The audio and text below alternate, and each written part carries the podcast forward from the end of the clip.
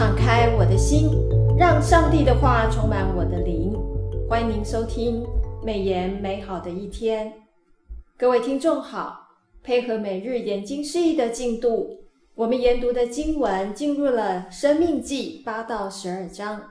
很开心邀请伯特利教会杨智辉杨牧师在现场提供《生命记》读经上的分享。杨牧师平安，兄妹姐妹平安，听众朋友大家好，杨牧师好。《申命记》的八啊、呃、八章三节有一段经文哦，啊、呃，是我今天觉得呃特别有感动的一段经文，就是八到三节，他苦练你，任你饥饿，将你和你列祖所不认识的玛纳赐给你吃，使你知道。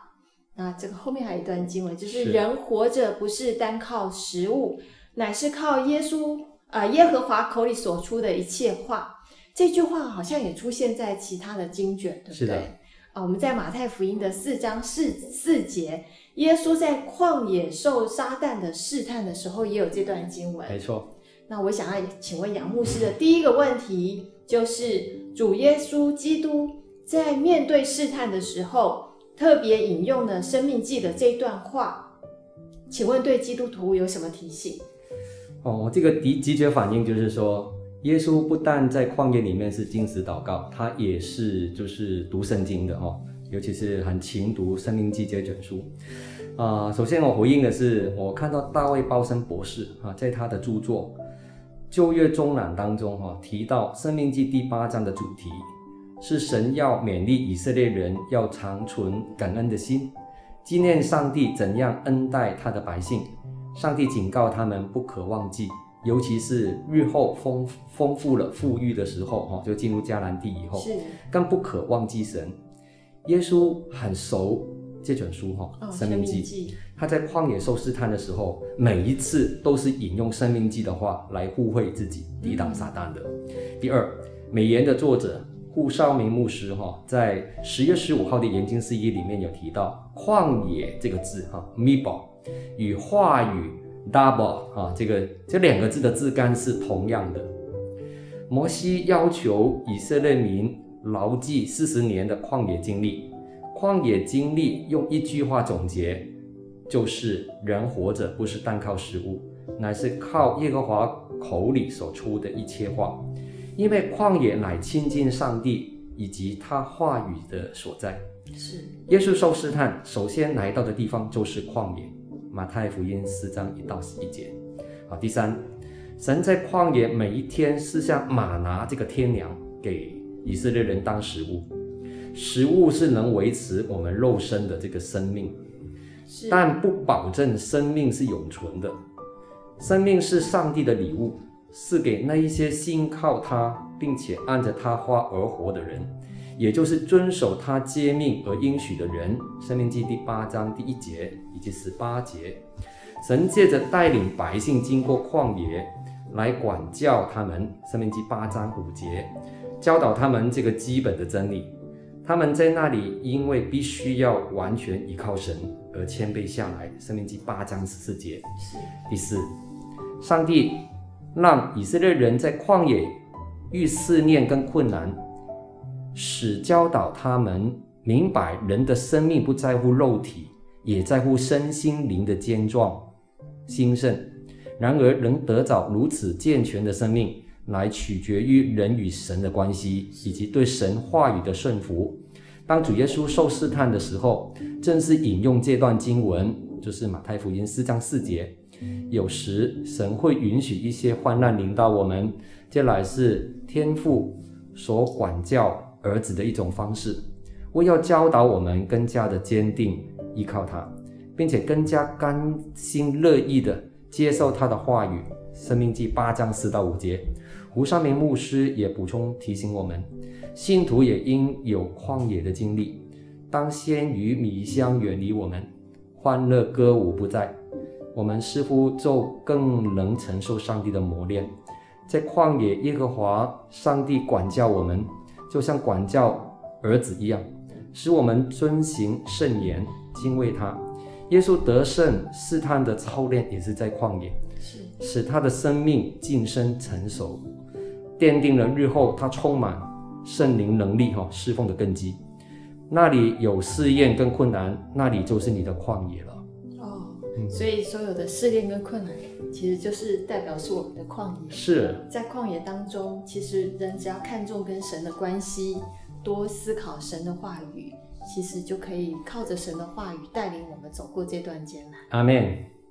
好，第二个问题，我想要请问杨牧师要分享的，就是《生命记》的第九章跟第十章，我们有读到经文哦，嗯、就是摩西在西乃山上有四十个昼夜，没有吃饭，也没有喝水。那耶和华神交给摩西两块石板，就是十诫约板。嗯、之后山下亚伦因为人民的躁动，就住了那个金牛犊，是惹怒了神。那摩西呢？之后又俯伏了四四十个昼夜来为亚伦祈祷，之后又再次上山四十昼夜去领受上帝写下的这个十诫，新的这个两块石板哦。所以我第二个问题想要请问杨牧师：摩西有三次四十个昼夜跟上帝的会面，这三次四十个昼夜有特别的意涵吗？嗯，从这三次摩西的祷告，我们又应该要学习什么？啊，这个是非常好的问题。第一，以色列百姓出埃及的第一年满了三个月，来到了西乃山。出埃及记十九章一节，四月初三，哈，摩西第一次上西乃山。出埃及记十九章十六到二十五节记载，领受十诫跟圣洁的律例。出埃及记二十章一节到二十三章的三十三节有记载，哈。摩西后来下山带领敬拜，七天后第二次上西来山，哈，出埃及记二十四章一到十八节记载，上帝把会幕建造的图样，哈，就是蓝图赐给了摩西，并将十诫写于法版。摩西这一次上山一共四十天，而百姓见他久未下山，便造了金牛犊。嗯，这个时候已是五月上旬了。百姓在山下造金牛犊敬拜的时候，摩西并不知情。嗯，上帝在山上告知了摩西这件事，感叹百姓这么快就偏离神的话。生命记九章十二节，这个时候神要决定除灭百姓，当然也包含自己的哥哥亚伦在内。我从这件事情看见人的卑劣啊，跟领袖的软弱。我们在带领团队的时候，要慎选灵命成熟的。忠诚的领袖。第二，摩西下山的时候，看见百姓和自己的哥哥亚伦啊拜金牛犊，他感到愤怒，把手中的两块石板啊，就是法板，都摔碎了。一方面，他没有为上帝应许使摩西成为比百姓更大更强的国而沾沾自喜哈。嗯。然后，生命记九章十四节记载的，他反而害怕。上帝已经向哥哥亚伦生气了，要除灭哥哥。于是摩西第二次的俯伏在神面前，哦，就是在西乃山的角山脚那个地方哦，进食为亚伦祈祷。生命记九章二十节记载，上帝应允摩西这个弟弟为哥哥的代求。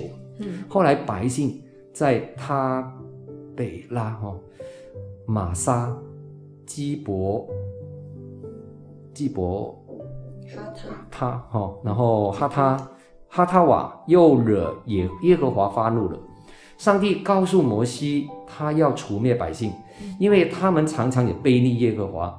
所谓的背逆呢，就是人否定上帝的拯救作为，违背神的指示，不顺服神，不听他的话。生命记九章二十三节，摩西又到了西乃山的山脚哈，不吃不喝四十昼夜，为百姓代求。这样的代祷服饰是我们要学习的。上帝的心意就因为摩西的代祷转变了，不杀亚伦跟百姓了。第三，摩西一百二十岁的时候，他再次到山上，这个山不是西来山的，是比斯加山顶，要独处了四十昼夜。生命记十章十节，他重新接受诫命。神也赐下应许，不再灭绝圣民，使他们得地为业。我们要向摩西这位谦和的领袖学习谦卑的来到主的面前来处理危机。他三次四十昼夜的祷告，不是为自己的个人利益，乃是为了别人跟家人代求。是，他真是一个祷告的人。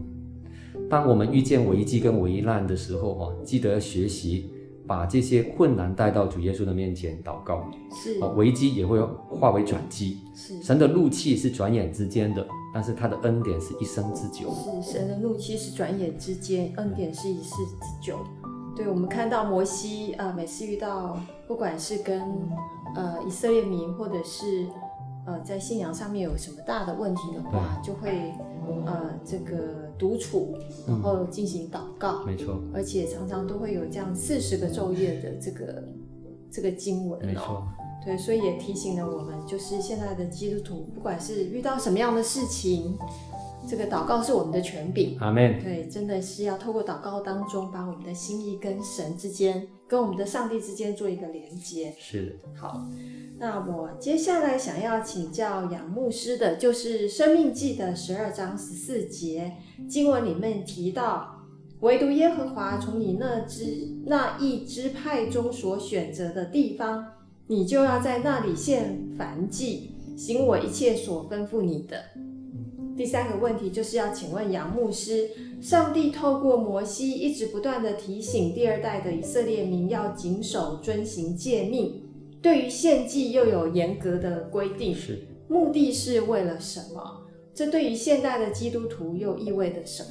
是，这是很好的提问哦。第一，异教徒到处可以向他们的神明献祭，献祭哈。那相比之下，以色列人只在神所规定的地方。